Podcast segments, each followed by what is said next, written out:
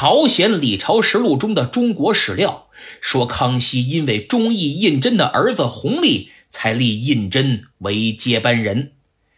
这种喜欢孙子而传位儿子的事儿，确有先例。比如明成祖朱棣，他就想把太子朱高炽给换了，可结果大学士谢晋说朱高炽的儿子朱瞻基有才略，就算为了让这个好圣孙接班，也不能动朱高炽。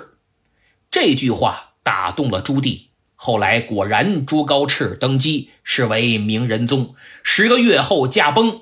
朱瞻基继位，是为明宣宗，但同样的事儿放在康熙身上可不一定成立。诸位想想，朱棣死的时候，朱瞻基多大？二十六。康熙死的时候，弘历多大？十三。以康熙之雄才大略、深谋远虑，怎么可能隔代指定个孩子继承大位呢？万一弘历以后学坏了呢？他可还未成年。人家朱瞻基自永乐九年被册立为皇太孙开始，就跟随爷爷征讨蒙古，所以看好这皇孙是靠谱的，而弘历是没谱的。因此，如果康熙隔代指定，那就等于拿江山社稷去赌，赌赢了国运日昌，赌输了前功尽弃。请问？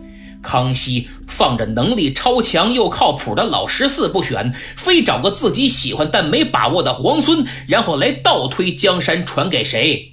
这不玩呢吗？再说，人家朱高炽跟胤禛地位能一样吗？